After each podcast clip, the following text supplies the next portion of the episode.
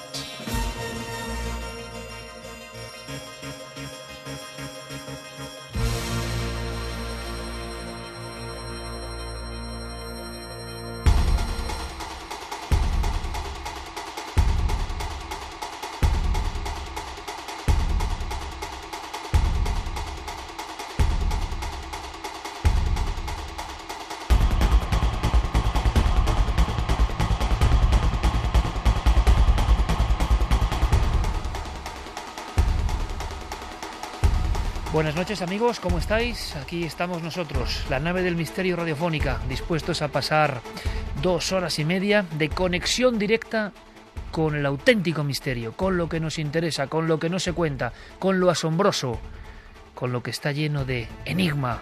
¿Estáis ahí?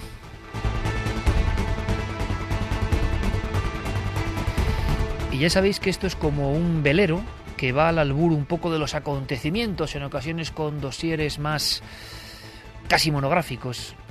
En otras ocasiones la actualidad es como una marea, como una marejada que nos teletransporta y tenemos que hacer caso evidentemente de lo que está ocurriendo. Y eso es lo que pasa precisamente esta noche de sábado fría en casi toda España. Creo que ideal para conectar con Milenio, con la cadena Ser, con las ondas que desde hace ya tanto tiempo trasladan ese concepto, el programa de lo curioso, de lo asombroso, para algunos de lo innombrable. Estamos todos con Jeremy Martínez a los mandos técnicos, con esta música de la película, de la banda sonora de origen, que hablaba de sueños. Y todo esta noche va a tener esa tintura, un poco onírico. Por fortuna por desgracia, ambas caras, onírico pero real, absolutamente real. Carmen, buenas noches.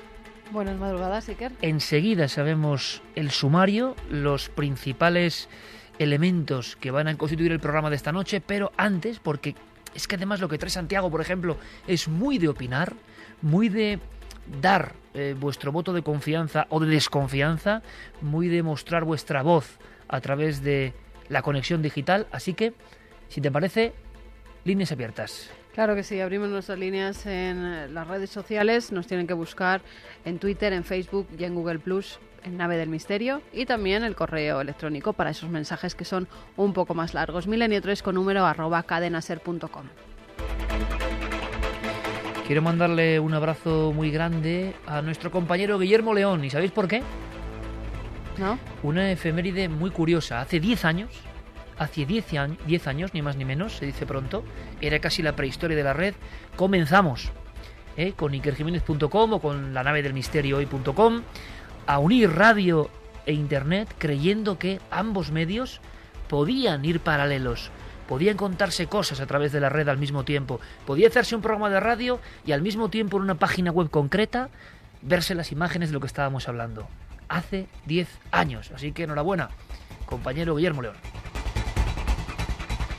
Pero casi no va a haber tiempo para nada. Fermín Agustí, por supuesto, Diego Marañón, Noel Calero y tenemos a varios componentes un poquito azotados por esos virus. Cuidaos todos amigos porque de verdad que, que parece que la gripe de este año es violentísima. Aquí estamos todos sanos de momento y con muchísimas ganas. Tantas que vais a ver, vais a ver el menú.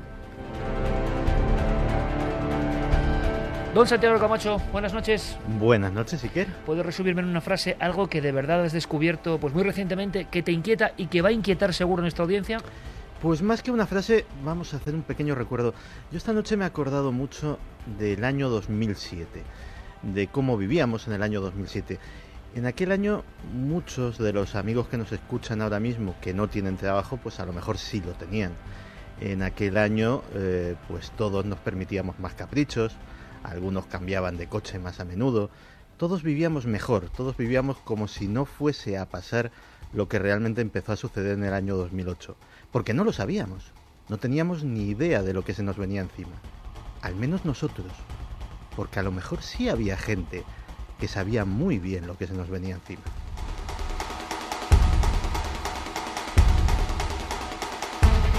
Casi nada. Clara Taoces, compañera, buenas noches. Hola, muy buenas noches. Vamos a viajar precisamente, si hablamos de conspiración, que tiene eso mucho que ver con el argumento de Santi Camacho, vamos a viajar a dos símbolos de la conspiración. Parece que se ha contado todo de esos edificios, hay novedades y sobre todo nos traes una historia humana y de misterio eh, de un gran calibre. Sí, porque efectivamente sobre las Torres Gemelas, sobre el 11S, se ha contado muchísimas cosas, muchas historias humanas de todo tipo, pero eh, también se ha hablado, se ha especulado sobre la eh, posible conspiración que se urdió en torno a este, esos atentados. Y sin embargo, hay historias que aún no se conocen. Esta noche conoceremos una, una que quizás nos, nos deja bastante tocados. Estoy seguro, estoy seguro porque hablamos de auténticos héroes, pero que vieron cosas difíciles de creer, difíciles de explicar. Javier Pérez Campos, compañero, buenas noches. Buenas noches, Iker. Y viajaremos a ese mundo profundo que tú abrías como caja de Pandora la semana pasada. Alucinaciones, pero siempre, claro, no con el concepto habitual médico, sino alucinaciones como membrana que nos conecta con lo otro. Seguiremos ese proceso, esa aventura. Sí, sobre todo Iker, conocer si las alucinaciones son un mero producto de nuestra mente o si son una forma de contacto con algo exógeno, con algo que está ahí y que no somos capaces de vislumbrar. Y lo hacemos de la mano de una, bueno, de un científico de primer nivel, Oliver Sacks, que en este libro, en Alucinaciones, nos desvela algunas historias sorprendentes. La semana pasada terminábamos hablando de las alucinaciones de duelo, gente que después de morir un familiar recibe su visita, a veces como algo positivo y otras como algo negativo. Y él, Oliver Sacks, y ahora andaremos en todo ello, recibe una carta, una carta de una psicoanalista, amiga suya, que ha perdido a un ser querido, ha perdido a su marido. Y Oliver Sacks resume de forma magistral esta historia. Él dice, la psicoanalista Marion C. me escribió que había oído la voz y posteriormente la risa de su difunto marido. Conoceremos, por tanto, algo más en esta segunda parte de un dossier de ese mundo que siempre queda a un lado y que nos interesa porque conecta directamente con el misterio. Alucinaciones, pero para alucinar, y por desgracia, yo no me lo podía creer. Hasta esta misma noche os confieso, amigos de Milenio 3, que no me lo podía creer, pero resulta que voy a tener que dar mi brazo a torcer porque es verdad. La leyenda que contamos aquí hace un tiempo, en Créalo o no, la sección de Diego Marañón, y que motivó un sinfín de comunicaciones, resulta, por lo menos por esta noticia que ha convulsionado al mundo entero, que puede ser una verdad terrible. Vamos a hablar de esa verdad con datos. Sí, vamos a hablar, y aparece además en toda la prensa a nivel internacional, de un lugar, un restaurante donde servían carne humana entre el menú que tenían. Está totalmente confirmado, hasta tal punto que hay 11 personas detenidas, y luego contaremos cómo descubrieron los hechos.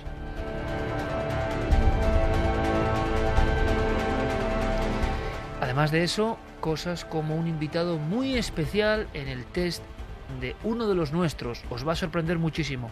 ¿Estáis todos? Nosotros estamos preparados. 1 y 39 minutos. Comenzamos. Milenio 3. Detrás del misterio. En busca de una respuesta. Cadena Ser.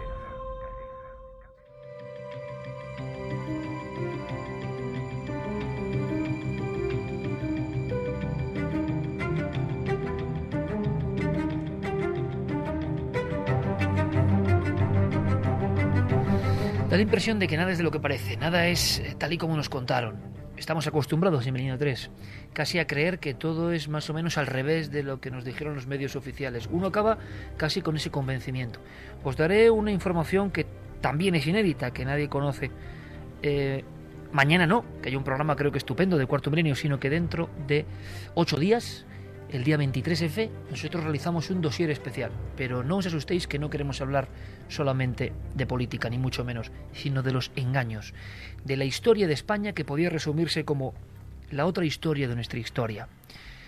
Todos esos tejemanejes que pasan de fondo, que son muy misteriosos, que hablan de grupos de poder, que hablan de grupos de iniciados, que hablan de personas que tienen información privilegiada y que nosotros, como los últimos tontos del pueblo, con todos los respetos, nos enteramos años después, cuando ya todo nos ha afectado. El 23F es una punta del iceberg. Lo que hay sumergido es tremendo. Vamos a hablar de magnicidios, vamos a hablar de asaltos al poder, vamos a hablar de logias, de masonería, de sociedades secretas, pero será eso en ocho días. Creo que es momento de anunciarlo y sabéis por qué porque día a día nos enteramos de que parece que nada es como nos habían contado y que solo cuando transcurre el tiempo uno empieza a recibir hilos.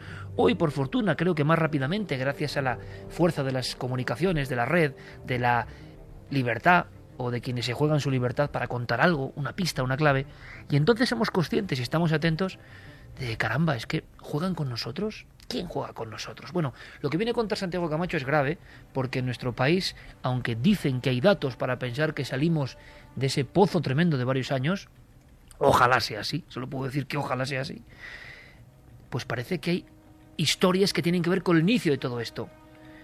La conspiración de la crisis se ha hablado en ocasiones, pero creo que Santiago Camacho, como siempre, trae información fresca, información que no vais a encontrar seguramente en los grandes medios, ni mucho menos, porque esto da bastante miedo, y aquí tenemos la libertad de la locura, la libertad del quijotismo, para contarlo abiertamente. Así que, Santi, ¿qué es lo que has descubierto? ¿Qué te ha puesto los ojos como platos eh, que tiene que ver con este periodo que todavía seguimos viviendo? Pues mira, como decía en el sumario, efectivamente, si echamos la vista atrás y nos vamos a esos años previos a la crisis, 2005, 2006, 2007, pues todos los recordamos como años felices recordamos como años de prosperidad, años de trabajo, años en los que se vivía bien, se vivía muy bien. Y sin embargo, eh, todos estábamos eh, prácticamente ciegos, pensábamos que esto iba a durar para siempre, pensábamos que la prosperidad era una perspectiva de crecimiento ilimitada y que, iba a poder suceder. Pero eso éramos nosotros, los ciudadanos de a pie, los señores que invertíamos eh, en preferentes, que invertíamos en productos eh, de bolsa, que guardábamos nuestros ahorros en, en, los bancos o que pensábamos que el trabajo que teníamos pues era prácticamente un puesto de por vida. Investigando en mi archivo, casi por casualidad, eh, revolviendo entre viejos papeles, papeles todavía, eh, porque estoy elaborando un nuevo libro y estaba recabando información, de repente me he encontrado con un documento que cuando evidentemente lo recopilé en una carpeta en el año 2000, pues no me dijo gran cosa. Eh, al menos era una especulación, era una, un dato sin importancia para guardar. Pero que a día de hoy, visto eh, con la perspectiva de los años, adquiere una eh, importancia que yo creo que es muy reveladora. Verás, eh, en ese documento se anunciaba que eran los días 12 y 13 de julio del año 2000, eh, el Consejo de Relaciones Exteriores norteamericano, el CFR, una organización a la que en muchas ocasiones se ha acusado de ser prácticamente una sociedad secreta todopoderosa, es una organización que básicamente se creó en 1921 para ser el brazo político de las oligarquías financieras de Estados Unidos y de Gran Bretaña. Influyen tanto en el Partido Demócrata como en el Partido Republicano. Eh, su publicación, la revista de Relaciones Internacionales, casi es un vaticinio del futuro constante. Eh, se habla de guerras eh, meses antes de que se declaren, se habla de fenómenos sociales o de fenómenos políticos meses antes de que aparezcan en las primeras planas de los periódicos. Es un grupo muy poderoso, de ahí han salido presidentes de los Estados Estados Unidos, directores de la CIA, etcétera, etcétera. Bien, pues eh, anunciaba ese, ese, documentillo que eh, en los días 12 y 13 de julio el CFR iba a, celebrar en su lujosa sede, que es, además, tiene sede de eh, sociedad secreta. La sede del CFR es una lujosísima mansión en el centro de Manhattan.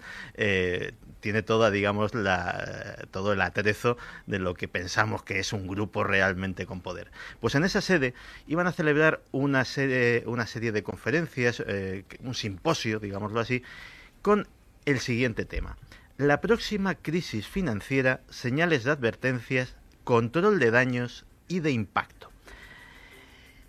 La conferencia, bueno, la serie de conferencias trataba sobre la posibilidad de que hubiera un colapso financiero global. Estamos hablando de gente que se toma las cosas muy, muy, muy en serio, que especula lo justito.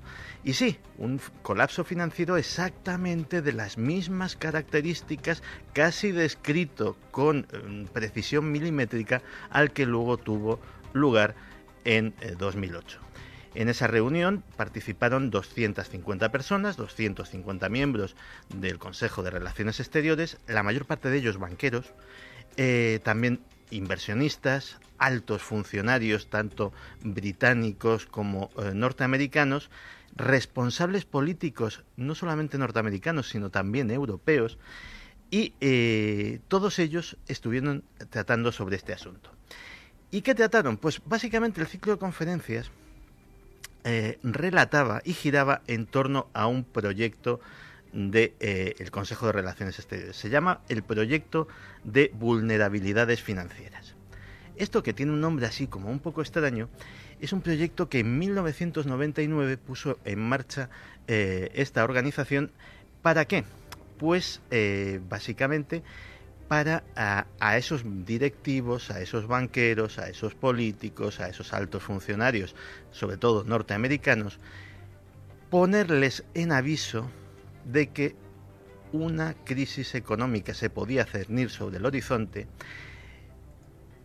adoctrinarles sobre exactamente qué pasos había que tomar para sacar provecho, sacar tajada de esa situación, es decir, no solamente salvarse ellos personalmente y sus organizaciones, sino ganar un plus de beneficio y organizar lo que denominaban juegos de guerra, que básicamente eran juegos de guerra, es decir, eran simulaciones en las que se utilizaban ordenadores, en las que se utilizaba básicamente los mismos elementos que iba a tener el señor banquero en su despacho cuando estallase la crisis de verdad y con los cuales, con esas simulaciones informáticas, podían eh, reproducir eh, en, espacio de horas sus acciones durante las primeras semanas o meses de la crisis y lo que tenían que hacer para efectivamente seguir sacando eh, dinero de esa situación.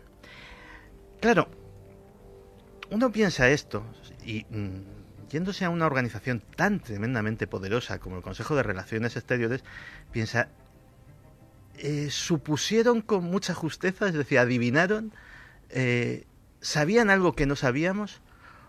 ¿O pusieron el dedo en la llaga sobre algo que en el fondo iban a provocar?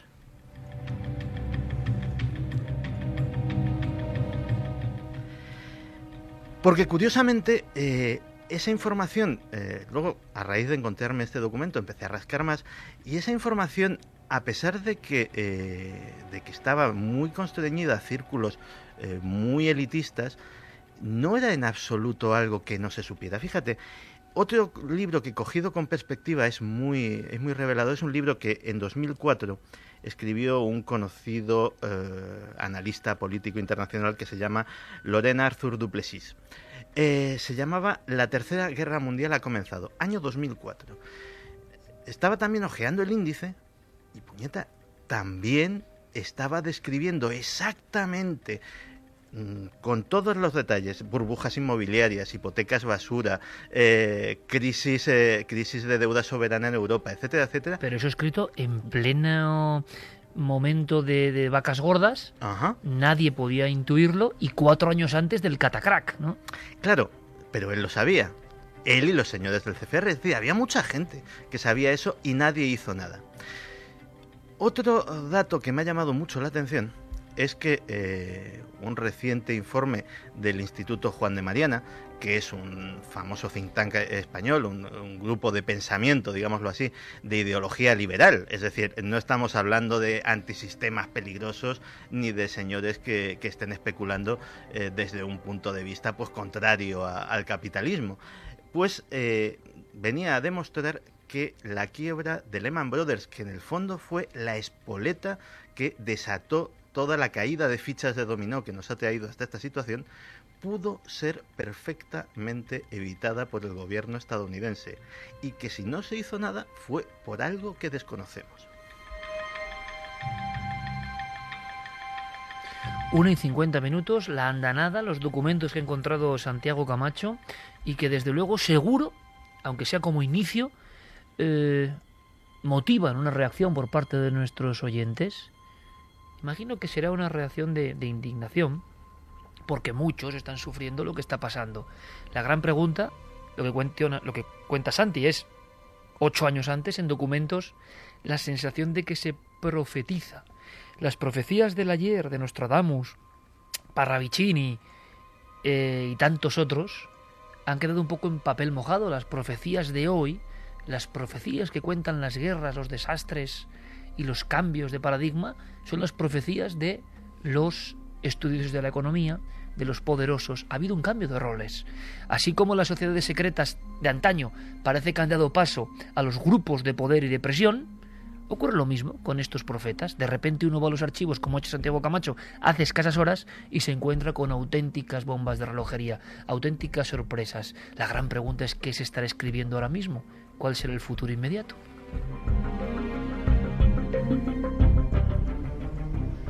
Pues la mayoría de, personas, eh, lo que estamos diciendo, que creen que nos engañan sí o sí. Álvaro Martín dice la economía va por ciclos, ciclos perversos orquestados por impresentables.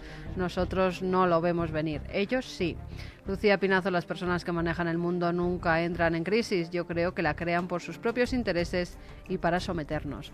Tony Ramos, la crisis, menuda estafa, los de siempre, robando a la mayoría.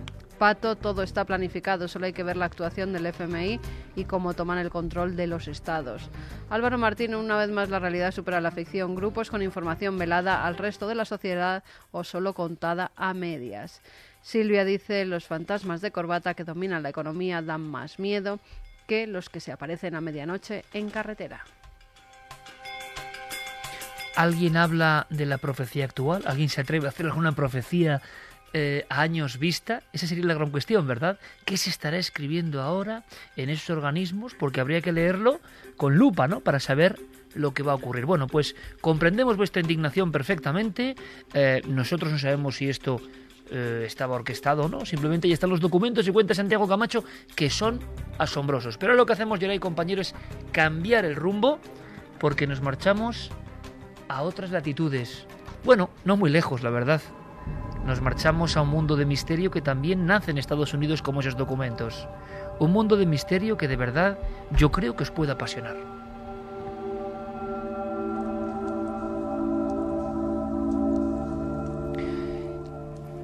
Siempre llegan nuevas historias. Recuerdo perfectamente que nuestro compañero Javier Sierra un día nos habló del tercer hombre, leyendo un libro de alpinismo. Fue el primero, como tantas veces Javier, al que mandamos un gran abrazo, que está a tope con, todos sus proyectos literarios, centradísimo en sus proyectos que seguro que van a ir viento en popa. Pues bueno, él documentándose traía un libro, muchos oyentes se acordarán, que hablaban del factor tercer hombre. Era espectacular lo que se contaba de Rondi Francesco, si la memoria no me falla. Aquel individuo que hay que imaginarlo, en un piso superior, por encima del 80, le pilla prácticamente junto a su ordenador portátil. Se cree que está viviendo un sueño. El pasillo que está a su lado se ha convertido en una bola de fuego. Un meteoro de fuego viene por el pasillo y él instintivamente salta hacia adelante como quien salta hacia una piscina y algo, o sea, un milagro le protege. Eh, la mesa, eh, quizá con algún tipo de material em, pues realmente empujó el fuego en otra dirección. Cuando él vuelve en sí, han pasado unos segundos, aunque no lo sabe muy bien, contempla que todo es un absoluto desastre, que se escuchan alaridos, lamentos y que caen piezas de todas partes. Lo que hasta hacía un instante era una oficina reluciente de brokers, se ha convertido en el inframundo. Y él se encuentra solo. Empieza su gran odisea, su propio camino hacia la salvación, y va bajando por las escaleras. Va sorteando todo tipo de peligros como si fuese un videojuego, pero en el que se juega la vida realmente. No encuentra a nadie, solo oye quejidos muy lejanos. Piensa por un momento que se ha quedado completamente solo. Sortea todo tipo de vigas, de cristales. Hay cuerpos humanos que han caído. Rondi Francesco asegurará a, determinados medios de comunicación, a la prensa cuando se le entrevista, que hay un momento en que se vuelve a lanzar al suelo, se rinde, va a morir lo tiene clarísimo. Una vez más, este fenómeno ocurre cuando alguien, digamos, tira la toalla. Se tumba porque ve que de nuevo una especie de lengua de fuego, como si fuese algo bíblico, avanza. Y es una situación tremenda. Viene de arriba abajo y él intuye que, que ahí no hay salvación, porque conoce bien el edificio y debe andar por la planta 74. ¿Cómo va a llegar ese hombre a la calle? Su última escena en esa especie de duermevela es la lengua de fuego avanzando y él tumbado, con los brazos junto al cuerpo, la cara pegada al suelo, junto a una especie de, de sillón del que solo quedan los muelles el esqueleto, que ha sido calcinado por esa bomba de fuego anterior, y él tiene la conciencia absoluta de que ha llegado su hora. Es más, creo que con cierta resignación entiende que hay un momento y que es ese. No sabe todavía lo que ha ocurrido, no sabe lo que ha pasado. Es el día 11 de septiembre del 2001. Y entonces y tiene que ver con los temas siguientes que vienen a continuación, dice Rondi Francesco, escuché, clara, como si estuviese junto a mi cabeza, una voz que me decía, levántate.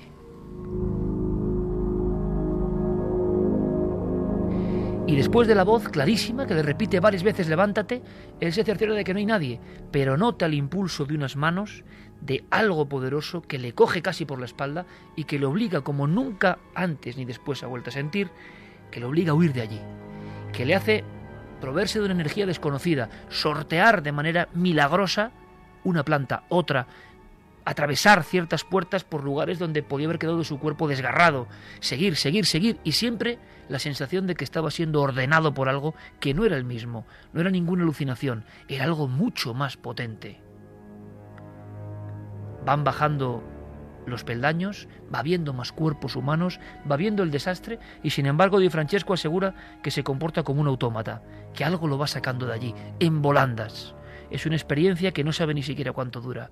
Solo recuerda la bocanada de aire al llegar al exterior. Después, a su espalda, apenas 30 segundos después, la Torre 2 del World Trade Center se derrumba.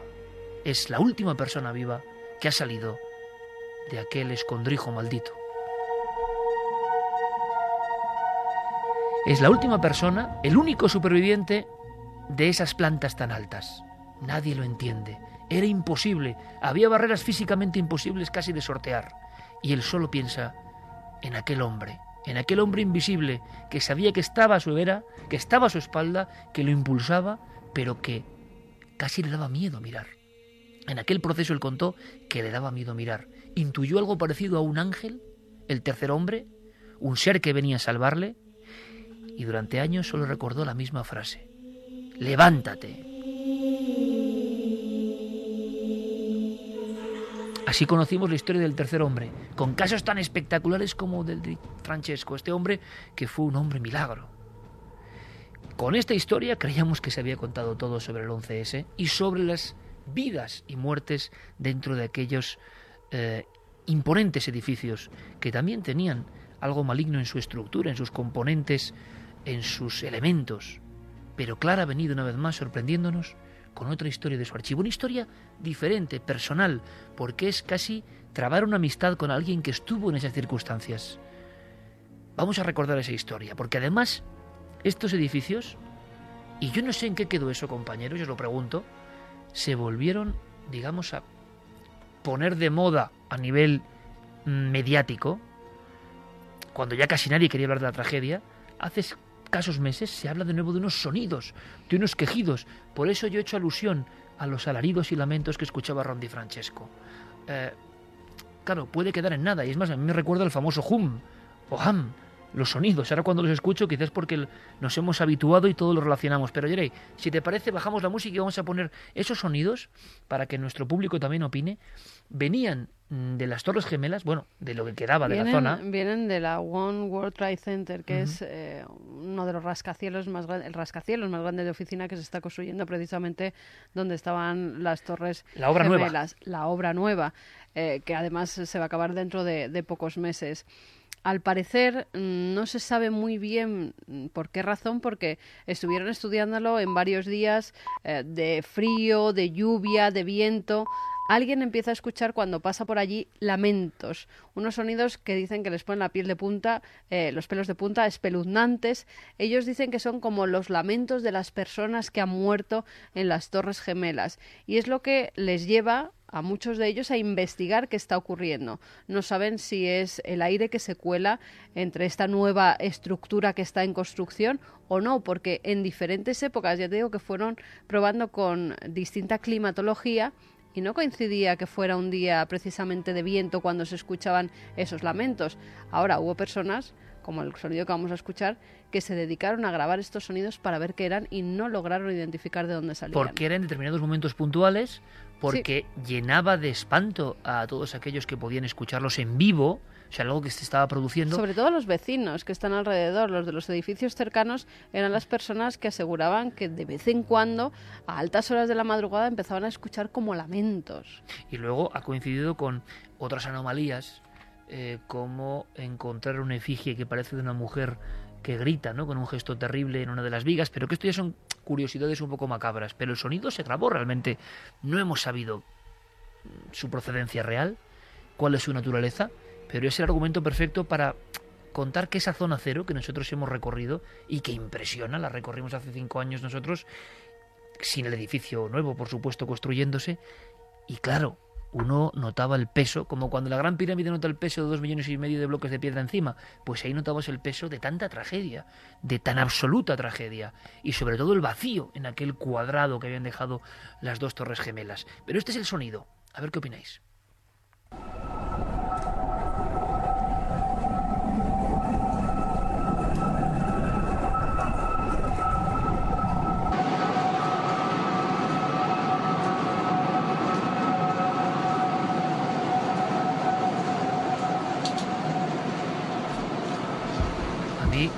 Me suena un poco al hum, esas cosas un poco herrumbrosas.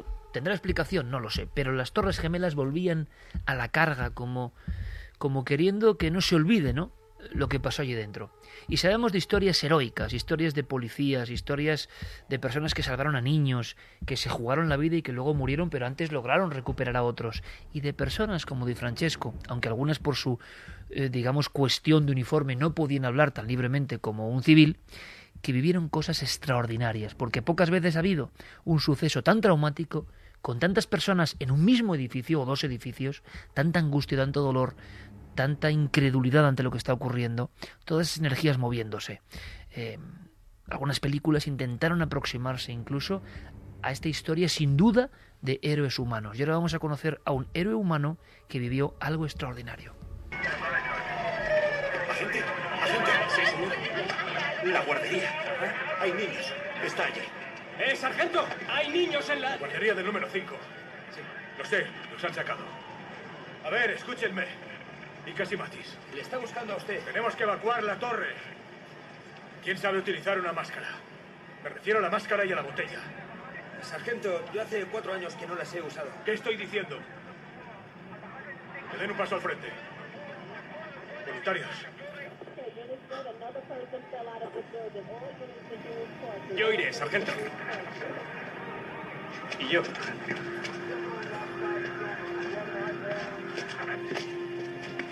Yo estoy con usted.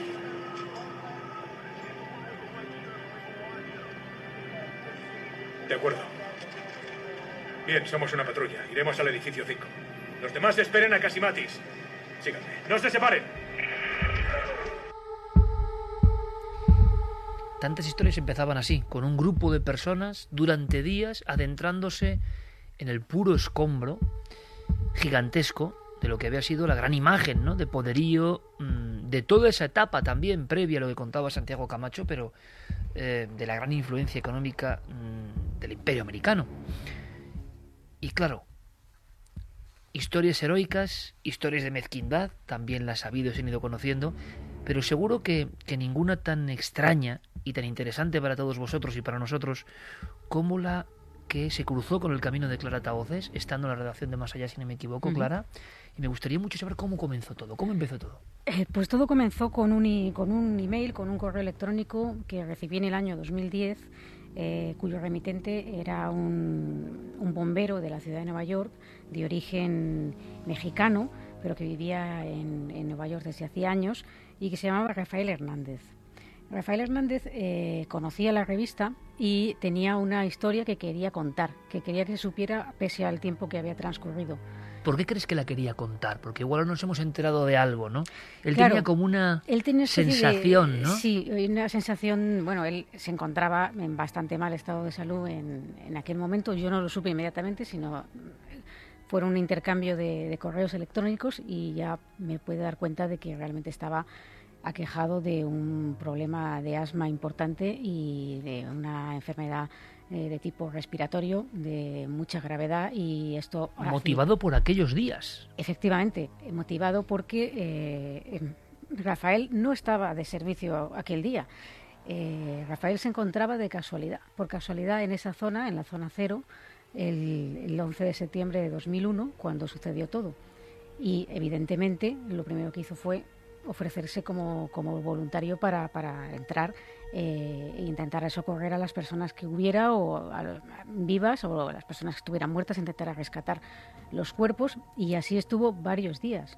Eh, como otros muchos de sus compañeros que, no daban abasto. Una cosa ahora, Clara, eh, y ahora nos vas a contar toda la historia. ¿Tú crees, sabiendo el final de esta persona, que quizá necesitaba quitarse ese peso de encima porque intuía después de la enfermedad. Una enfermedad mm, provocada también por la entraña de ese edificio del que tanto se habló, de amiantos, de, de elementos nocivos en forma de polvo que tantos héroes respiraron de manera mortal.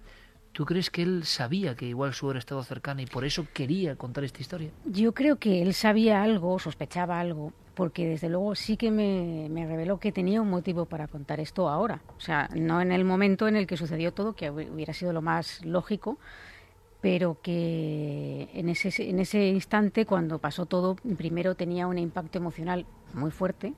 Eh, no olvidemos que por mucha preparación por que se tenga profesional, eh, siendo policía o bombero, como, era su caso, eh, los sucesos del 11S fueron, yo creo que como pocos puede haber nunca sucedido algo así, donde se haya visto a alguien involucrado de esa manera, sobre todo si te pilló eso justo en, sus inicios, ¿no?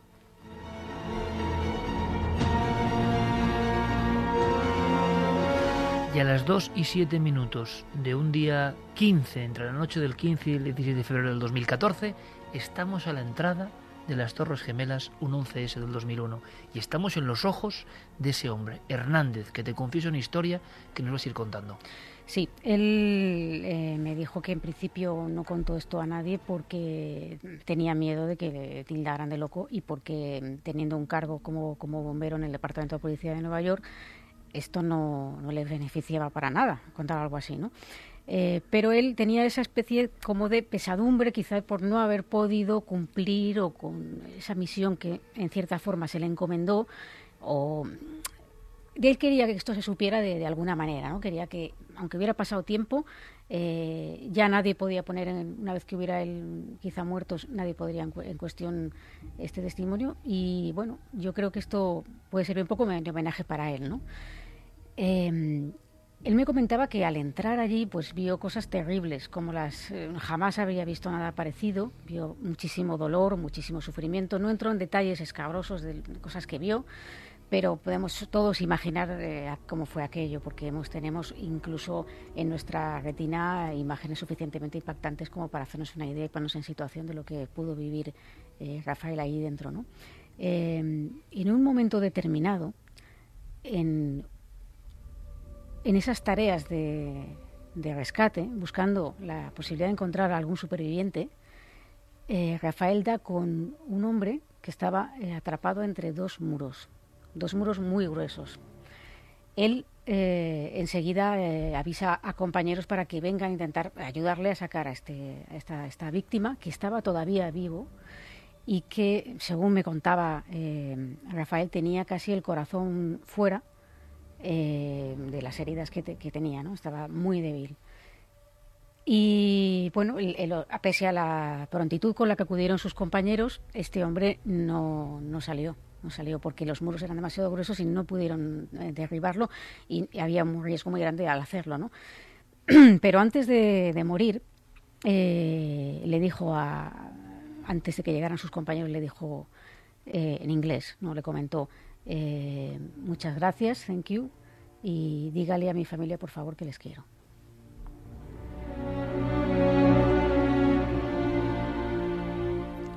Como digo, eh, desgraciadamente este hombre murió, pero como otros muchos que murieron en el camino y que él había visto cuerpos despedazados y, todo tipo de, horrores. Era dentro de lo que cabe o dentro del horror, era un horror más, no era un horror espectacular.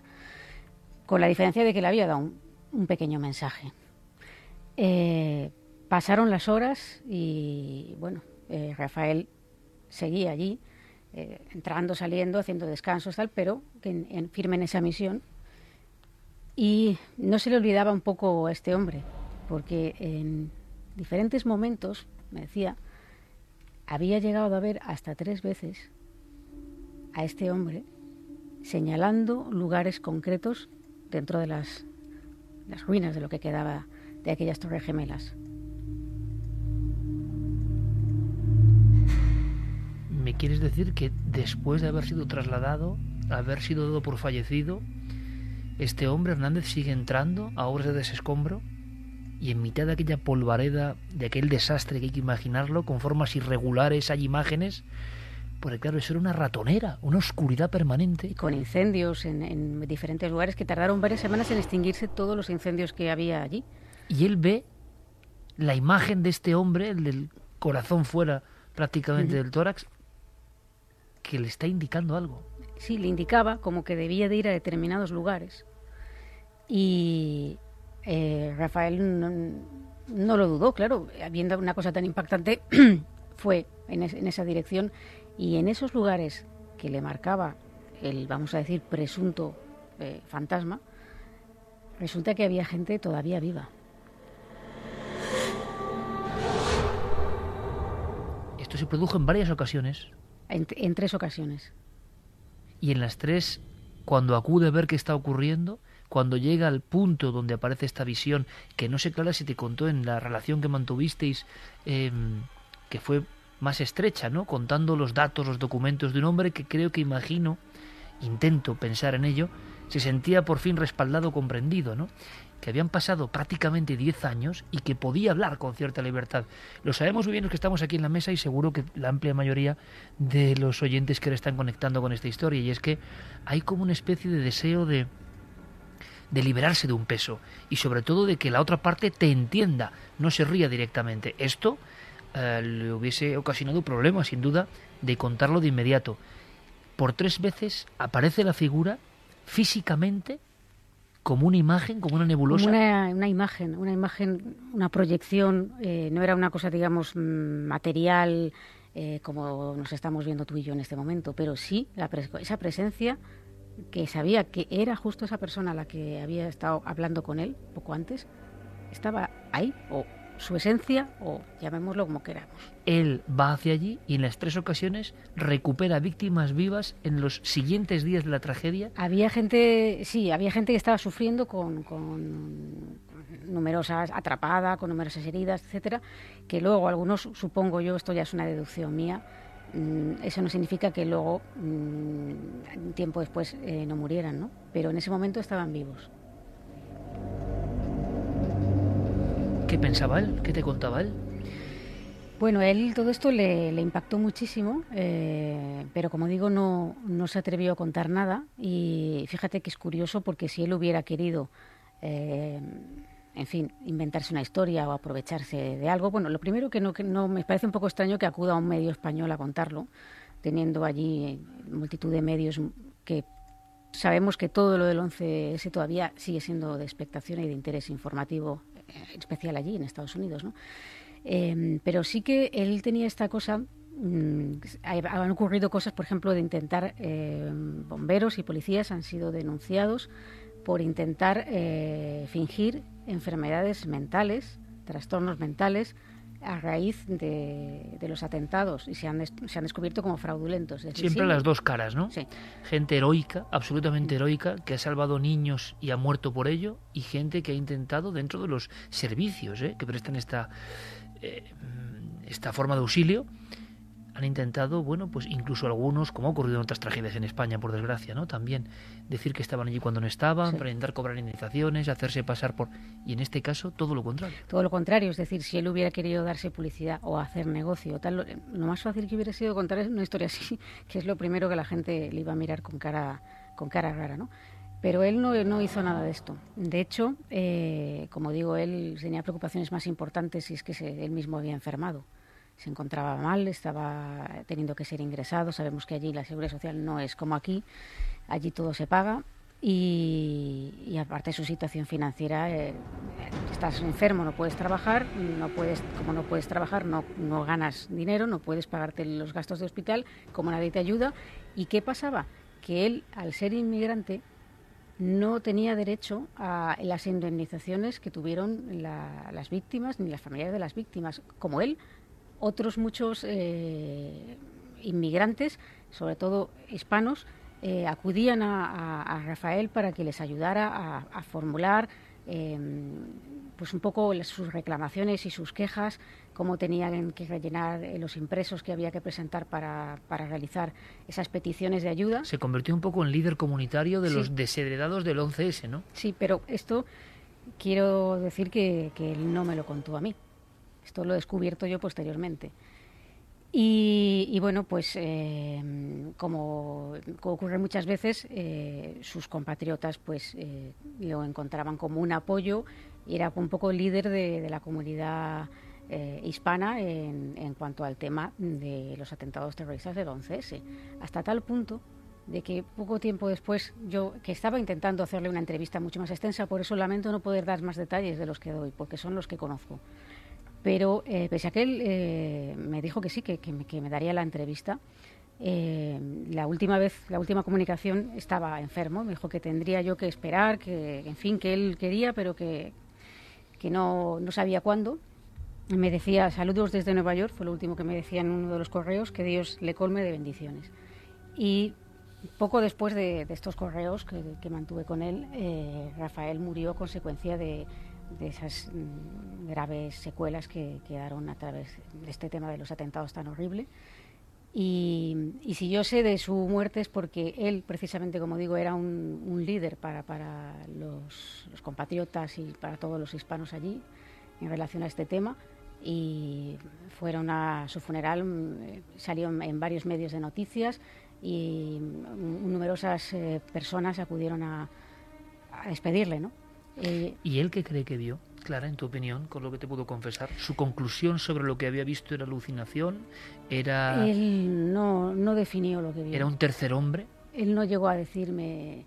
Si él pensaba algo, no llegó, a, no llegó a formularlo. Es decir, él me contó la experiencia, digamos, con esa asepsia de, bueno, siendo una emoción importante lo que él había vivido, pero con esa asepsia de quien describe algo eh, sin entrar a valorar si esto es un fantasma o no es un fantasma. ¿no? Él llegó a saber algo de aquel hombre que dio un último mensaje, dile a mi familia que les quiero, atrapado entre dos muros. Llegó a saber quién era ese individuo que luego se aparecía señalando quizá el último hito de vida de otros. Yo, yo no lo sé con certeza, pero yo creo que no porque mm, en parte yo creo que esto quería contarlo porque tenía esa cuenta pendiente y también porque démonos cuenta de la cantidad de fallecidos y de cuerpos y de incluso muchos al día de hoy todavía no sabemos quiénes son, están sin identificar.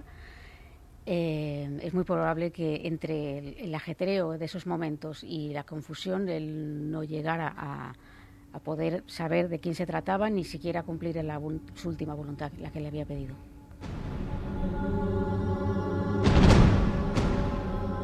2 y 19, claro, no cumplió su última voluntad, no llegó este líder de los hispanos del 11S, este héroe que salvó vidas, a contactar con la familia y decirle que les quería, ¿no? ¿Tendrá que ver con esta historia? ¿Qué opináis, amigos? ¿Qué opináis vosotros, por cierto, que tantas veces habéis escuchado historias, pero esta es impresionante, señalando, ¿no? Como el tercer hombre o como un ángel, por cierto, Santi, que ha habido muchas críticas no muy conocidas aquí en España sobre la estructura de las propias Torres Gemelas y la trampa mortífera eh, que eran en su entraña, lo decíamos, maligna por materiales que hoy estarían prohibidos. Es más, especuló mucho en que tenía que volver a realizarse otras torres gemelas del veneno que había dentro. No, no, sí, de hecho eh, hay una cuenta que está todavía sin realizar, que es el de las eh, víctimas indirectas de, del 11S. Entre las fuerzas que acudieron allí, policías, bomberos, que penetraron el edificio y sobre todo que eh, aspiraron esa nube tóxica que se generó cada vez que se derrumbaba uno de los dos edificios, eh, ya han fallecido muchísimas personas. Los casos de cáncer inducido por amianto, los casos de, de EPO, enfermedad pulmonar obstructiva, etcétera, etcétera, eh, son innumerables. Existe el problema, como muy bien ha dicho Clara, de que eh, incluso hay casos, eh, como el caso de los, de los que no son ciudadanos americanos, que eh, tienen gravísimos problemas para encontrar, para encontrar ayudas, pero hay que pensar que es que en la época en que se construyeron las Torres Gemelas, aquellos materiales que hoy día están absolutamente prohibidos eran de uso común. Y de hecho se pensaba que eran absolutamente inocuos, es decir, los estudios de la toxicidad del amianto son relativamente, relativamente recientes. Y bueno, desde luego, si hacía falta una confirmación de campo para que comprobar que esos materiales eran tóxicos, desde luego el 11S fue la más eficaz y la más macabra de todas. Uno se pregunta cuántos edificios cotidianos hay en nuestro país con elementos tóxicos y que acaba de hacer Santi un gesto con la mano, como agitándola, eh, y no sabemos nada, no quieren que sepamos, o qué demonios ocurre, ¿no? Te lo encuentras cuando haces obras en casa y no sabías que había esas tuberías, por ejemplo, que ahora están súper prohibidas. Además, lo de las Torres Gemelas eh, es que puede estar por todo el mundo porque se recicló. El mm. material con la que estaban hechas las Torres Gemelas se recicló, con lo cual se han construido edificios tóxicos directamente. De hecho, todo el, todo el metal fue enviado a, fue enviado a China, si no recuerdo mal.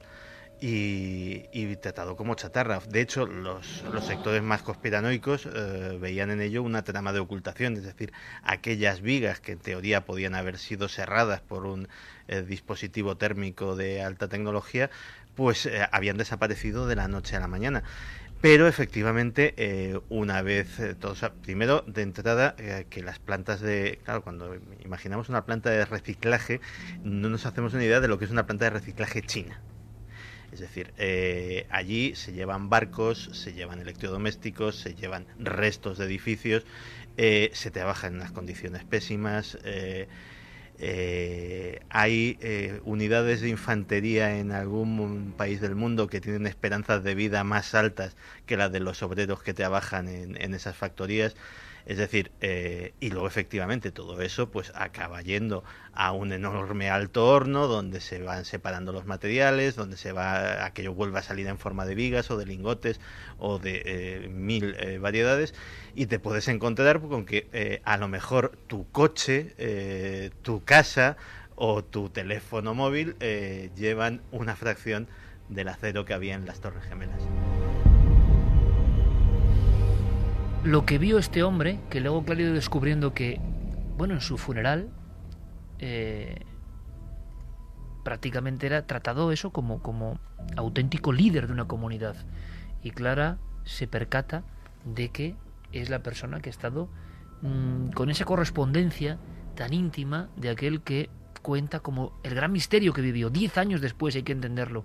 Yo no sé si esto se adecua al tema de las alucinaciones, en tu opinión, ya que estás metido en eso, Javi si tiene que ver con un tipo eh, mm, de alucinación estructurado o catalogado, porque aparece en tres ocasiones que sepamos, diferentes días, diferentes momentos, diferentes, momentos. diferentes posiciones. Esas, horas. en esas largas horas que, que, fueron que casi se convirtieron en días. ¿no? Alguien puede pensar, ¿es una propia intuición o un sexto sentido de ese hombre que ha recibido ese impacto? Pero claro, ¿por qué adivina dónde hay una víctima todavía? Mi teoría, claro que yo he contado esto, pero eh, a ver, desde luego la posibilidad de, de la alucinación está ahí. Lo que es curioso es que dentro de esa alucinación, justo esos lugares donde aparece la alucinación, haya gente viva. Eh, pero también podría ser eh, algún tipo de clarividencia que precisamente se haya activado en un momento de estrés muy fuerte, ¿no? Como podría ser, y de cansancio y de donde realmente las emociones están a flor de piel, yo creo que ahí es mucho más fácil contactar con incluso con, con lo que llevas tú dentro, ¿no? Es como cuando hemos escuchado muchas veces la eterna historia de la madre eh, que ve un hijo y que llega al vehículo, se ha contado mil veces, no sé si ha pasado alguna vez o no, no lo creo improbable realmente, eh, y que la madre saca en ese instante, en ese segundo preciso, la fuerza de un Sansón, desconoce que tiene esa fuerza, porque algo en un momento de estrés máximo le ha, eh, digamos, añadido a su física algo muy poderoso y desconocido para esa misión. Lo de cuenta claro es muy interesante porque es ese shock tan tremendo, él que ha visto tantas cosas terribles, pero aquello le impacta. Un hombre con el corazón fuera del pecho da un mensaje a su familia. Puf, esto hay que vivirlo. Y ese shock tan fuerte hace que con la imagen de ese individuo como, como icono, puede que no esté allí, pues le haya motivado, se le haya despertado un sexto sentido en ese momento, o más tradicional, realmente hay algunas personas que se convierten en ángeles de otros y que quieren salvar a otras personas que sufren, ¿no? Fíjate, a mí me recordaba un poco a la otra eterna historia contada, la de Tenodoro de Tarso, que en la antigua Grecia empieza a recibir eh, la visita en una de las casas que ha comprado a un precio muy bajo, pues la visita de un ser harapiento, una especie de fantasma que aparece por las noches y que le señala un punto muy concreto del patio. Y cuando a la mañana siguiente Atenodoro acude al patio a cavar para ver si aquello es una señal, descubre que allí hay un cuerpo enterrado boca abajo eh, y sin digna sepultura, ¿no? Y dice que desde el momento en el que le da digna sepultura terminan esas visiones. Pero aquí lo que llama la atención es que esa supuesta aparición no señalaba su cuerpo, lo que señalaba era otros seres que estaban con vida. Y esto... Nunca mejor dicho la palabra guía, ¿no? De alguna forma era un guía que, que intentaba hacer justicia, entre comillas.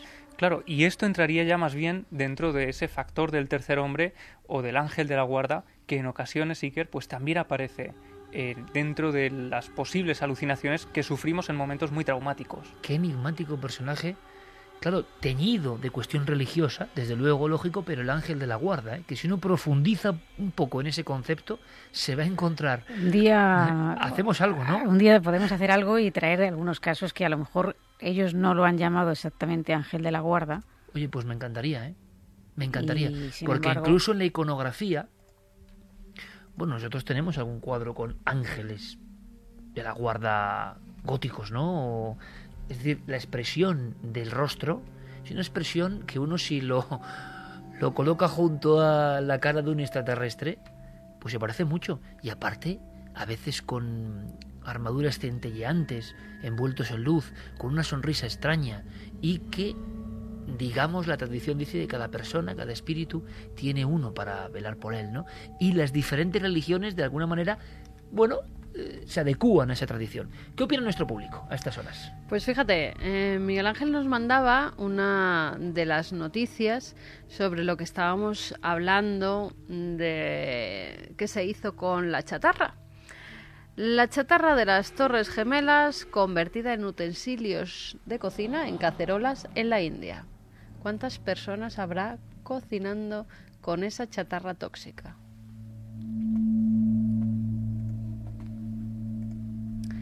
Fatale Faraón dice hay siete toneladas de acero de las Torres Gemelas en la proa de un buque de guerra estadounidense. La conspiranoia, mucho de lo que viene del otro lado es bueno, lo que pasa es que no llama tanto la atención como lo negativo. Sherlock Holmes dice yo he trabajado algunos años en reformas y te encuentras cada cosa que dices, pero ¿cómo pudieron permitir esto? Rafa Campos, me encantan las historias del tercer hombre, pero no sé, creo que en la mayoría de los casos es una alucinación, una mala pasada de la mente que le puede suceder a algunas personas cuando están en una situación límite al borde de la muerte. Bueno, mala pasada de la mente, yo diría buena pasada de la mente, porque si ha encontrado a tres víctimas que iban a morir de no ser por alucinación, bendita alucinación, ¿no? Bueno, y lo que ocurre eh, además es que los propios neurólogos no tienen muy claro dónde empieza eh, el, bueno, la labor de la mente, la alucinación, y dónde empieza también esa labor casi milagrosa desde un punto absolutamente desconocido. Como no se tiene claro qué es la conciencia, o sea que Alex Cascales dice, cuando la muerte te llama no hay ningún camino o atajo para evitarla, somos marionetas de otros mundos más inteligentes. Sandy, qué horror el saber que vas a morir en breve y nadie puede ayudarte. Martín Copede, qué duro debe de ser saber que vas a morir y en ese momento acordarte de tu familia, tu gente y allegados. Lucía Pinazo, pues me creo totalmente su historia, estoy convencida que le señalaba posiciones de otras personas. Eduardo Ontiveros, la energía ni se crea ni se destruye, solo se transforma toda esa energía concentrada en aquel momento sigue danzando por ahí. Miriam Escaño, yo soy EMT y ante un atentado de esas características no hay nadie preparado. Vicusan, World Trade Center, buena película, homenaje a los bomberos y policías. Clara Tavoces y su archivo siempre sorprendiéndonos. Vaya testimonio. Jonathan dice que el 11 es la tragedia que marcó este siglo difícil olvidar esas escenas. Yo creo que nunca hay que olvidarlo cuando se habla incluso de conspiración, como ha ocurrido ahora en la Super Bowl, este individuo que salí diciendo que lo hizo Estados Unidos. Al margen de todas las conspiranoias, lo que a veces, por desgracia, creo que se olvida es la tragedia humana, ¿no? Esa gente entre los escombros, esos niños entre los escombros, que no tenían culpa de nada, ni de ser americanos, ni de antiamericanos, ni de... Y muchas veces, qué fría es eh, la posición política, sea cual sea, que habla de acontecimientos ya con una lejanía asombrosa, ¿no? Cuando lo realmente terrible es la gente que murió en aquellos escombros sin merecerlo, sin duda alguna, ¿no? Y yo creo que a veces estas historias, prescindiendo de la idea que cada uno tenga de qué ocurrió, qué dejó de ocurrir, nos vuelven a colocar en la perspectiva profundamente humana, por eso lo decía, de la gente que perdió la vida y estamos viendo, ¿no? El, desde fuera, no, es que estos brokers, esta gente de la bolsa, este, igual ese de la bolsa tenía el corazón fuera y mandaba un mensaje a su familia, igual no tiene ninguna culpa que evidentemente no la tenía. Es decir, a veces ver la historia humana nos reconcilia un poco, ¿no? Porque hablamos siempre de, la, de los temas como si no hubiera habido vidas y muertes en juego, y las ha habido. Y lo que viene ahora también tiene que ver con la vida y la muerte, y nos ha dejado ya que para qué queremos, para qué queremos saber más. Pensábamos que estábamos ante leyendas urbanas. Toda la estructura era de leyenda urbana. Hubo una llamada hace un tiempo a Milenio 3, una conversación que mantuvo Diego Marañón con un testigo que hablaba de sí, de mercados de carne humana.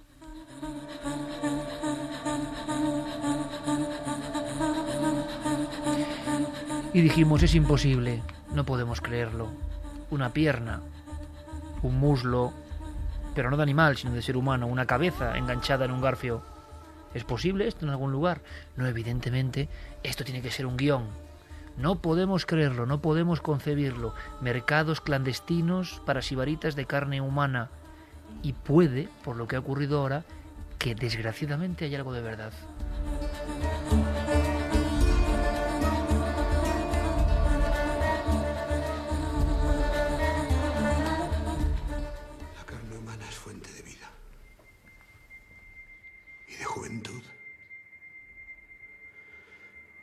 Un sorprendente efecto curativo y regenerador.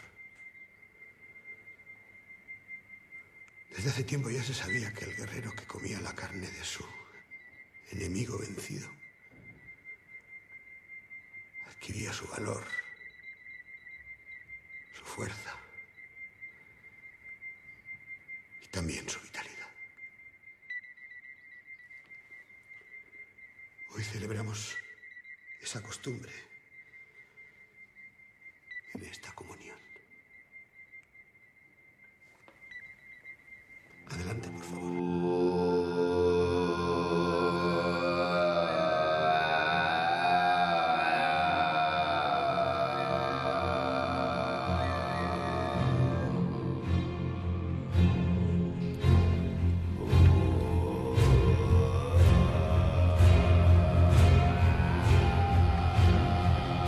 Nuestro compañero Yuri Martínez que pone en mongol. Y yo siempre recuerdo a una figura terrible cuando escucho esta canción. Siempre. Es una Asociación de ideas. Mictlantecutli, el dios de las sombras. Se le ofrecía carne humana, por cierto. Las garras de animal, el hígado fuera del tórax, fuera del cuerpo, fuera del abdomen. El pelo a mechones encima de la cabeza y los dos ojos con una especie de cobertura de piel. El Señor del Infierno. Su última aparición en México. Unos operarios están haciendo obras. Hay una galería debajo del zócalo. Y al final Mitcantecutli, metro y medio de alto. Las garras, la extraña sonrisa. Observándoles fijamente. Pero ha habido un banquete. Ha habido un extraño festín. Y aún quedan los pedazos de aquella fiesta de ultramundo. Es una especie de nicho. Es una especie de cobertizo debajo de la gran catedral. Hay que imaginar por un momento la linterna de los dos miembros del servicio de electricidad cuando enfocan aquella cara mil años después. Alrededor de este ser extraño llamado Mitcantecutli hay unas 300 calaveras.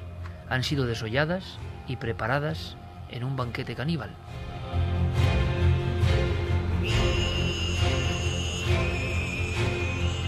Y realmente el nexo es muy complicado, muy difícil.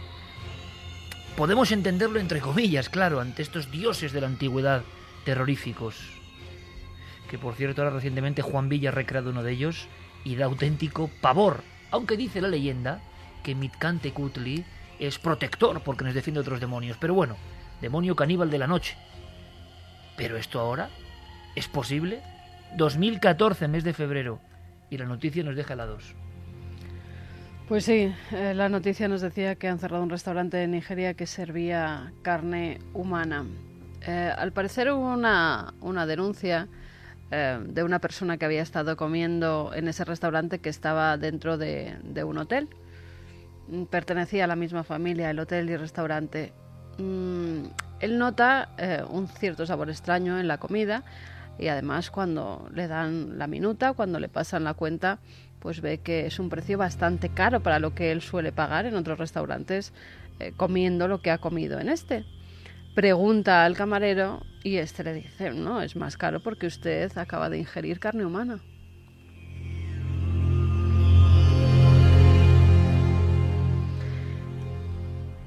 Este hombre era un pastor. Inmediatamente, imagínate cómo se quedó cuando le dijeron que, que había practicado el canibalismo sin él saberlo. Fue a la policía y denunció aseguró que un camarero le había dicho que habían servido carne humana y que por lo menos abrieran una investigación para ver si era cierto porque él quería saberlo. Cuando llega allí la policía, entre otras cosas, se encuentra dos cabezas frescas, según pone la noticia. Eh, hacía muy poco que las habían separado del resto del cuerpo, envueltas en papel de, celofán eh, y puestas para ser cocinadas. Al parecer eh, en la carta sí que venía que había cabeza humana asada.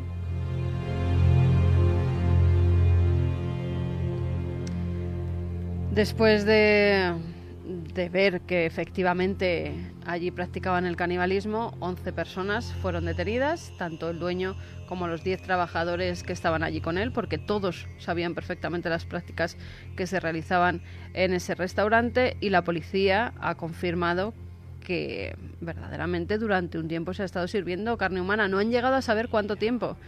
Lo que sí saben es que era conocido entre los que al parecer les gusta comer este tipo de carne. Fíjate hasta dónde ha llegado el pasmo entre los vecinos, entre la gente, que han empezado a derruir el hotel, el edificio, porque no quieren que quede absolutamente ningún rastro de que allí se pudo practicar el canibalismo.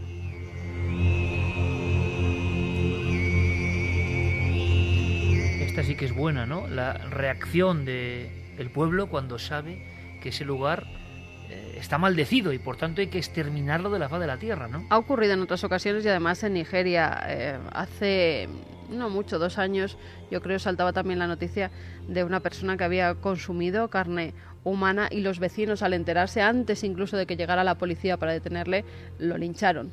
Acabaron con su vida ante estas prácticas tan macabras que estaba realizando.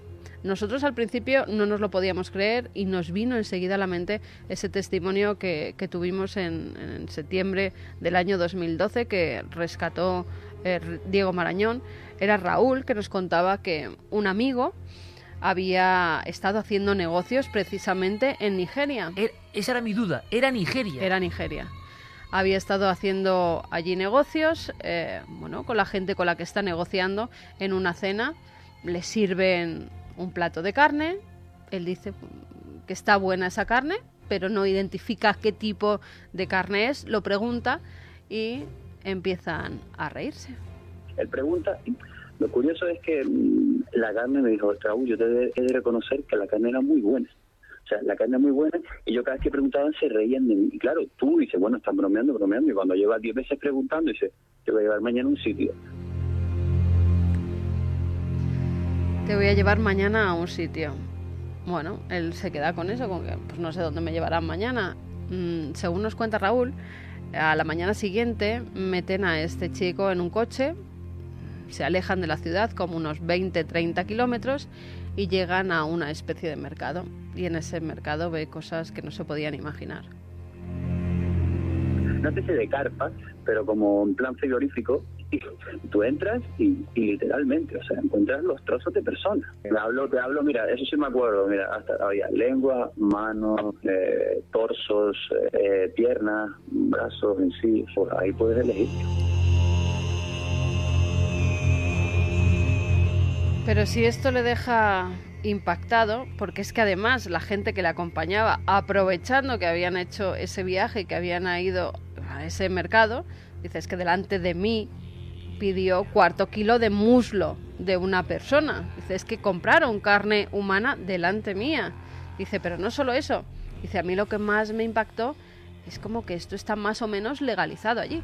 Lo que más me extraño es que me dice que es un negocio totalmente legal, es algo que yo quiero investigar, porque allí la verdad que, más que legal, sino que era un negocio que no era perseguido. Y nadie te va a investigar, dice, me dijo que eran vagabundos, le digo, mira, esas enfermedades que puede llevar cualquier persona, que no vale un duro la vida allí. No vale un duro la vida allí. Y nos quedamos como ocurre muchas veces, queriendo creer que esto es leyenda, porque de alguna forma esto es seguridad para nosotros. Esto tiene que ser un cuento de terror, ¿no? Em, ¿Queréis, bueno, sobrecogeros un poco más? Dices, en España esto es imposible, ¿no? Bueno, depende, ¿no, Javi?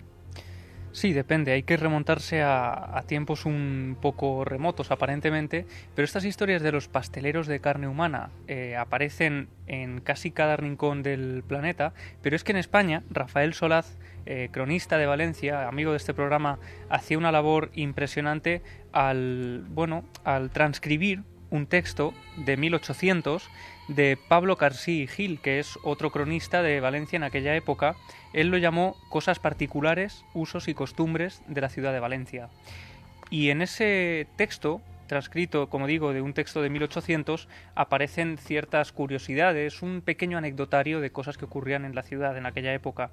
Y uno de esos retratos de la época, muy breves, y un relato de una de las calles, es eh, la calle de Manians, en, Valencia actualmente, que en 1800 tenía una especie de cuadra, al final de la cuadra había una puerta que comunicaba con otro edificio, un edificio de dos plantas.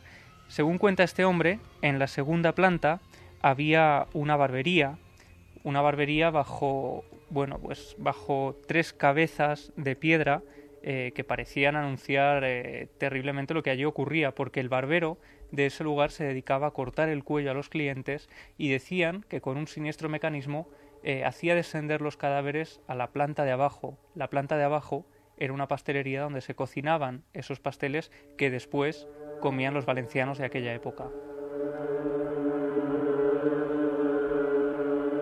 Historia que además luego parece que ha traspasado fronteras porque por lo menos hubo un caso en Francia eh, importante de pasteleros de carne humana que aprovechaban, digamos, el negocio de matar a personas para convertirlas en pasteles y que luego tenían gran aceptación, con lo cual cuando ha ocurrido varias veces uno puede pensar si hay un mito de fondo en todo esto o no, pero volvemos a lo mismo, ¿no? Queremos creernos que es un mito, porque si no ya esto es la, la repera, ¿no? Y yo recuerdo, eh, y ahora quiero saber vuestra opinión sobre esto, porque ya dices dónde estamos, o si esto en el fondo son expresiones clandestinas, de acuerdo, pero de una cosa que, por ejemplo, en Nigeria ha ocurrido siempre y que no se va a evitar, podemos y que hablarlo. sigue ocurriendo y al parecer es que hay un mercado. Eh, Los mismos periódicos nigerianos. O sea que este eh, amigo podía tener razón perfectamente. sí, y fue, por cierto, el primero en España Ujú. y el primer programa en España donde se habló de ese mercado de carne humana en Nigeria. Eh, los periódicos nigerianos, a raíz de este caso de- del restaurante, han sacado a la luz otro que ocurrió también en, en 2012. Joshua Akindele fue detenido por matar a muchas personas y no solo ingerir, sino también vender su carne entre algunas personas. Al parecer ya tenía una lista, incluso encontraron entre sus pertenencias como una especie de mm, carta de precios. Por la cabeza cobro tanto, por los pies cobro tanto, por el muslo cobro tanto. Tenía el despiece, como se hace, pues no sé, en las carnicerías con los, con los animales, y tenía una lista de clientes que al parecer eran habituales. Por eso él, ante la demanda que tenía, cada vez mataba a más personas. Claro, el asunto de fondo es que imagino yo, ya ampliamos la opinión, que esto no puede ser una cuestión puramente gastronómica, aunque se disfrace de restaurante, digo yo, ¿eh? Sino que más bien hay una mítica, hay una simbología y hay un deseo de eh, apoderarse de energía vestido con los oropeles de hoy, como puede ser que rejuvenece lo que tú quieras, pero no creo que sea solo por el placer gastronómico de algunos, sino lo que viene desde la antigüedad, que comer carne humana, que debía hacer el hombre desde sus etapas más antiguas, era apoderarse del ánima, apoderarse de algo poderoso, nunca mejor dicho, que estaba en el otro, ¿no? Bueno, Miguel Botella, el antropólogo forense, amigo nuestro, eh, hizo un estudio precisamente de, de canibalismo y cómo en nuestro país, en el Neolítico, en, si no, recu- no sé si era en Granada o en Almería, Sí, encontraron, encontraron un montón de cuerpos que habían sido canibalizados. O sea, que es que en el Neolítico en España se practicaba el y, yendo, canibalismo. y yendo más atrás en el tiempo, eh, los seres, entre comillas, de la puerca, también, practicaban Y el cuando fueron a cristianizar también eh, descubrieron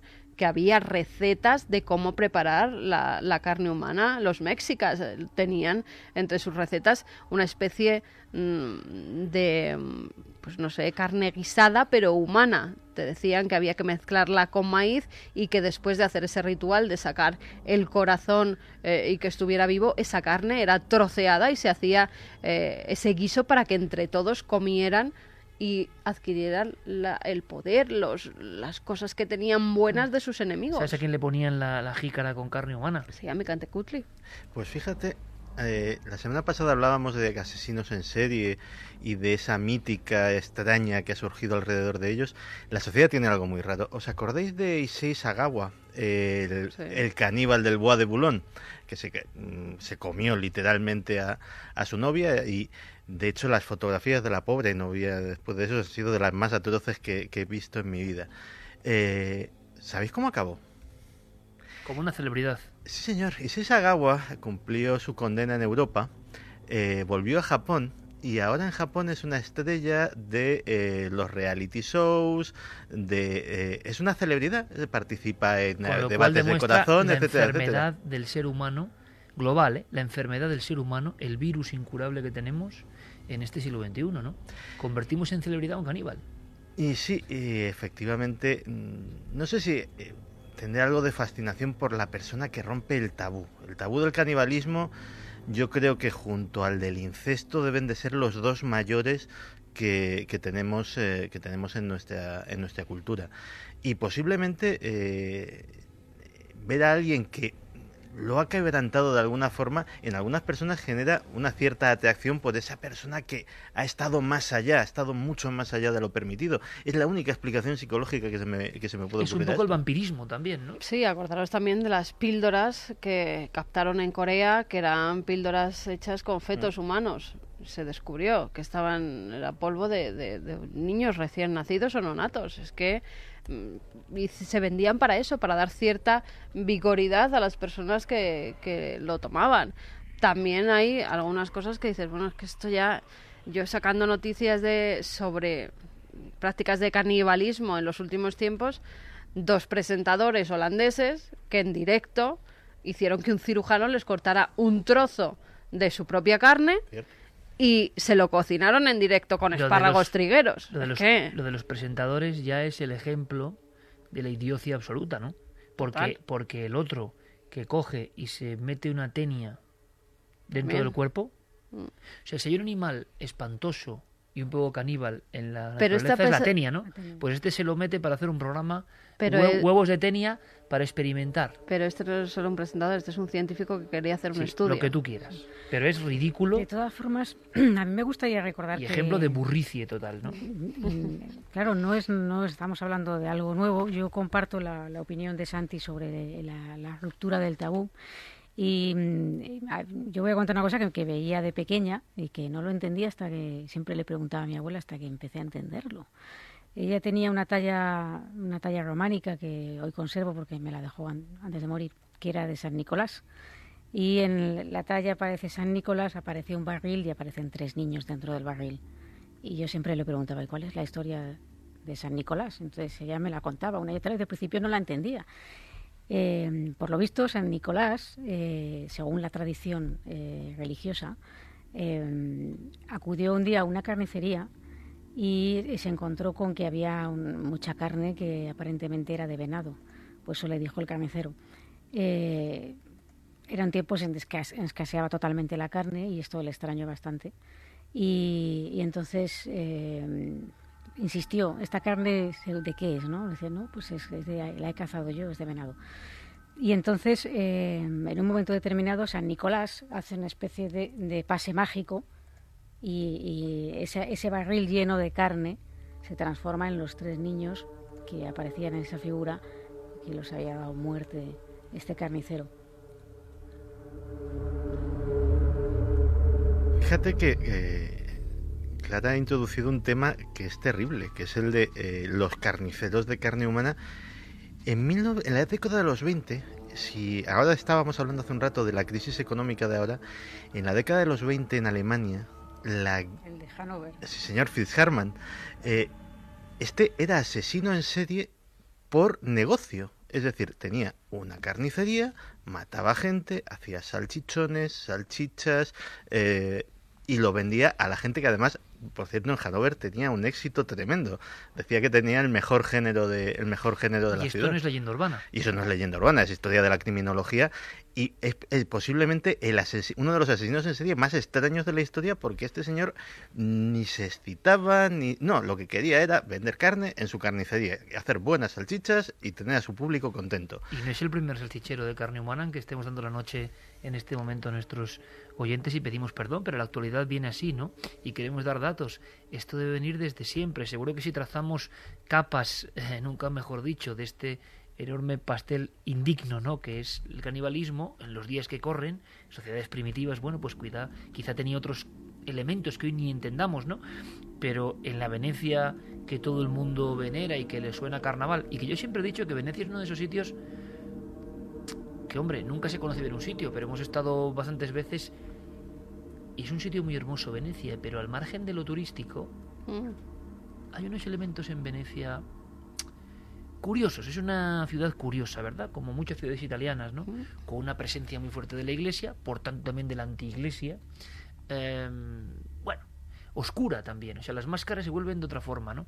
Y ahí estaba el famoso carnicero Di Biasio, ¿no? Giovanni Di Biasio. Giovanni Di Biasio era conocido por sus salchichas. eh, ya decían. Pero como en Hannover ha dicho Santi en los años 20, tenía colas. pero colas. Además venían incluso de otros lugares a comprar las salchichas de Di Biasio porque debían ser espectaculares. Hasta que un día alguien se encontró un trozo de dedo y de uña en una de esas salchichas. Vaya cara que hay que poner Geray. Y entonces comenzó la investigación. Y entonces fue cuando descubrieron muchos cráneos en la casa de este salchichero tan famoso. Y entonces fue cuando fue detenido, fue además sentenciado, le condenaron a la pena de muerte, le mataron y su casa la destruyeron.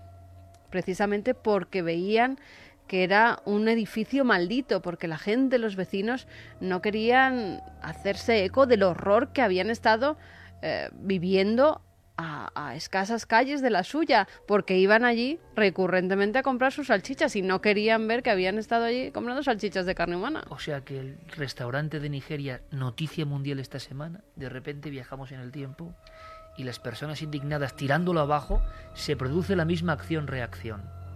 Al final la historia es siempre un paréntesis, ¿no? Nos movemos en, en círculos. Cuando Clara ha dicho, y es lo interesante de estas microtertulias que montamos aquí sobre un tema, ha dicho eso del, del San Nicolás con tres niños. Tú sabes lo que voy a contar, ¿verdad? ¿O no, o no te lo imaginas? Hay un azulejo, hay un azulejo en una población española que a mí siempre me ha llamado mucho la atención. Y un buen día con ese gran crítico de televisión y un tío fantástico, de verdad, entusiasta, que es Víctor Amela, me decía, no, ¿tú también lo has visto? Digo, yo también lo he visto.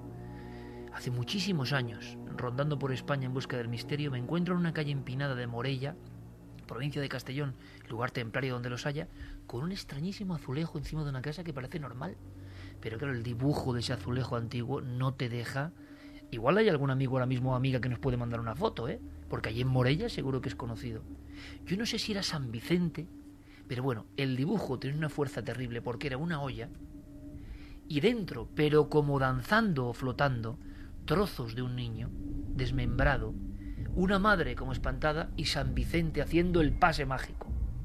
Y la historia es que una mujer enajenada, cuando a Morella llegó este santo, que me puedo estar equivocando de santo, ¿eh? pero tan extasiada, troceó y guisó a su propio hijo y se lo dio el santo como ofrenda.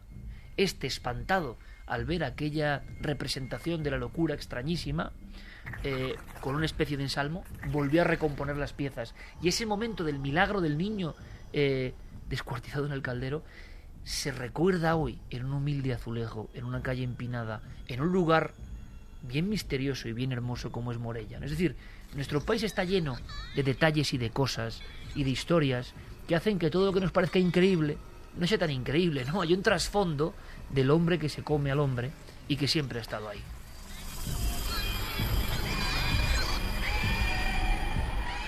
Terminemos con mensajes y ahí variamos la, la sensación musical Mira, porque si no que- estamos dando ya la noche directamente y luego os prometo que venimos con otras cosas. Hay ¿eh? algunos que por tontos se enfrentan ahora a una pena de prisión, como son dos sargentos de la Fuerza Aérea Alemana, que pidieron a sus amigos conocidos que les dieran su sangre para hacer morcillas con sangre humana.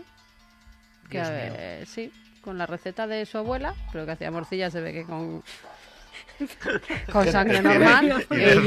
Ellos quisieron llevarlo más allá y hacerlo con sangre humana. Eh, y se sacaron su propia sangre y habían cocinado sus propias morcillas con su sangre. ¿eh? Hay mito, hay seguro que un sentido de misterio ancestral seguro, en porque nada se hace porque sí, y luego hay criminalidad clarísima, y luego hay idiocia absoluta, ¿no? En nuestros tiempos.